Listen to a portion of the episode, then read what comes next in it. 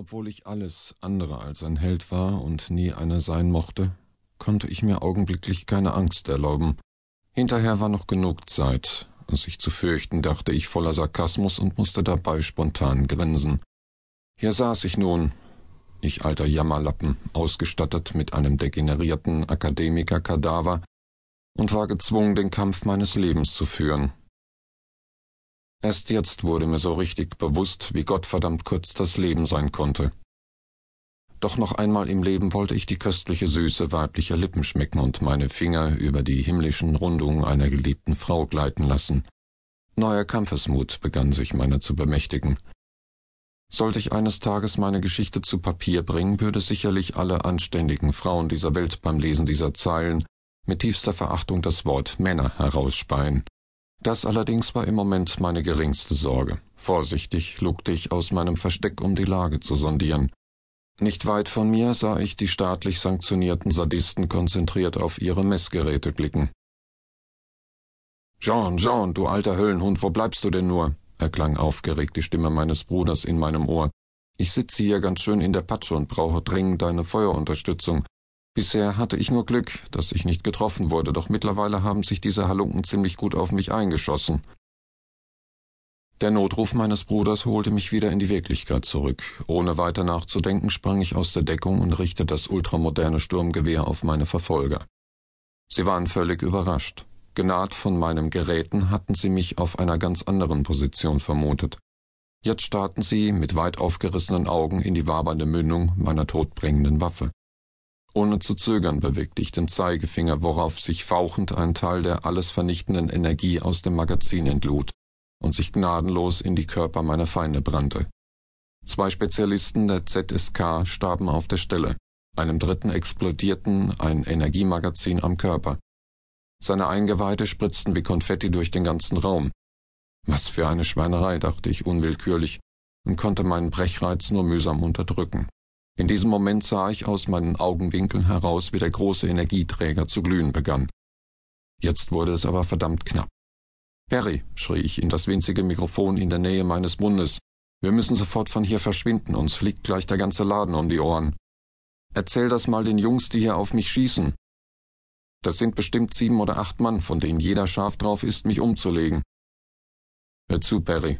Wir haben vielleicht noch zwanzig oder dreißig Sekunden mehr nicht dann wird es im dritten Stock zu einer mächtigen Implosion kommen. Überleben ist dann reine Glückssache. Aber wie konnte das passieren? Stell mir nicht solche Fragen. Ich weiß doch auch nicht, warum der SD nur noch gehirntote Zombies auf der Gehaltsliste führt. Auf jeden Fall haben meine Verfolger auf die Energieträger geballert und damit die Module überlastet. Wir müssen so schnell wie möglich raus aus dem Gebäude. Da wird gleich eine Energie freigesetzt, die in der Lage ist, mehrere Stockwerke des Hochhauses zu pulverisieren. Wäre ich doch heute Morgen nur im Bett geblieben, jammerte er mit weinerlicher Stimme. Das hilft uns jetzt auch nicht weiter, entgegnete ich gereizt. Lass lieber deine Schießprügel sprechen und zeige den Jungs, wo der Hammer hängt. Daraufhin konterte er, Früher hättest du dich nie so vulgär ausgedrückt. Die Nachkommen haben dich ganz schön verdorben. Humor hatte er also noch. Aber was blieb ihm in dieser ausweglosen Situation noch anderes übrig, Während ich mich nach weiteren Geheimpolizisten umsah, löste ich noch eine Blendgranate von meinem Waffengurt und warf sie in Richtung, wo ich meine Feinde vermutete. Mit abgewendetem Kopf und geschlossenen Augen schützte ich mich vor dem grellen Blitz. An den entsetzten Schreien meiner Gegner erkannte ich, dass meine Attacke erfolgreich war. Ohne zu zögern rannte ich los. Meine Lungen brannten wie Feuer, als ich durch die ewig langen Flure in Richtung Treppenhaus setzte. Salziger Schweiß rann meine Stirn herunter und brannte in meinen Augen. Keuchend erreichte ich das Erdgeschoss und wurde augenblicklich unter Feuer genommen. Perry lag hinter einem Schaltpult und lieferte sich einen heftigen Schusswechsel mit den Häschern des SD. Bisher hatte sein Schild Schlimmeres verhütet, aber auch dieses Meisterwerk der Technik konnte einen Dauerbeschuss nicht lange standhalten. Die Anzahl der schießwürdigen Staatsdiener hatten sich zwischenzeitlich verdoppelt. Noch bevor ich ihn erreichen konnte, geschah das Unvermeidliche. Die von mir erwartete Implosion meldete sich mit einem unglaublichen tiefen Wummern und erschütterte das ganze Gebäude bis in die Fundamente. Das Tragwerk geriet bedrohlich ins Wanken. Infolgedessen stürzten viele wertvolle Ausstellungsstücke im Foyer zu Boden und gingen zu Bruch. Auch ich fiel der Länge nach hin, konnte aber geistesgegenwärtig mein Energieschild über mich halten, was mich vor schlimmeren Verletzungen bewahrte, denn Teile der Deckenverkleidung stürzten herab und verwandelten die Eingangshalle in ein Meer von Trümmern. Das Hochhaus ächzte wie ein weitwundes Tier im Todeskampf, das sich gegen sein vermeintliches Ende mit aller Gewalt wehrte.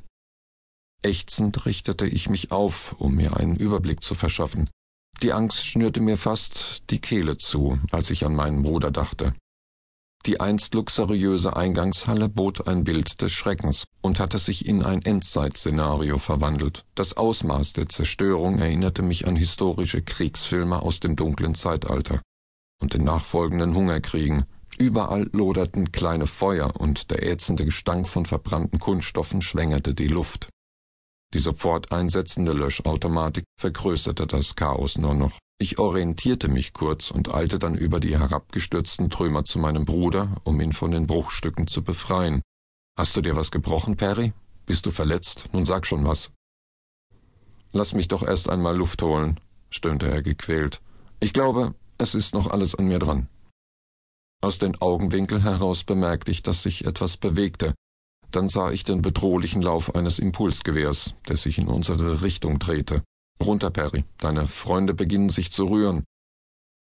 Ungezielt fauchten einige Schüsse an mir vorbei. Jetzt war ich wirklich stinksauer. Ohne lange zu überlegen, riss ich den schweren Strahler von meinem Rücken, stellte die Waffe auf Höchstleistung und schoss wie ein Verrückter auf die Stellung unserer Gegner. Für einen kurzen Moment fühlte ich mich in meinem Zorn unverwundbar. Perry warf mir einen eigenartigen Blick zu und folgte meinem Beispiel. Geschickt feuerte er einige Granaten in die feindliche Deckung. Uns ließen die Schmerzschreie der Getroffenen kalt.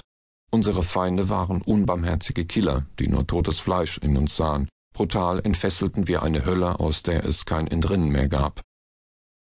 Ich glaube, wir haben sie alle umgelegt, hörte ich nach einer Weile meinen Bruder sagen. Schwer atmend senkte ich den Lauf, die Waffe war glühend heiß. Wütend starrte ich auf die Stelle, von wo uns eine ganze Horde von Rocheforts Schergen unter Feuer genommen hatten. Diese verfluchten Spinner, grollte ich mit harter Stimme, während warmer Schweiß in kleinen Bächen an meinem Körper herunterfloss, rücksichtslos und fanatisch bis in die Halskrause. Bist du sicher, dass sie alle tot sind? fragte mich Perry skeptisch. Nein, lass uns lieber nachsehen.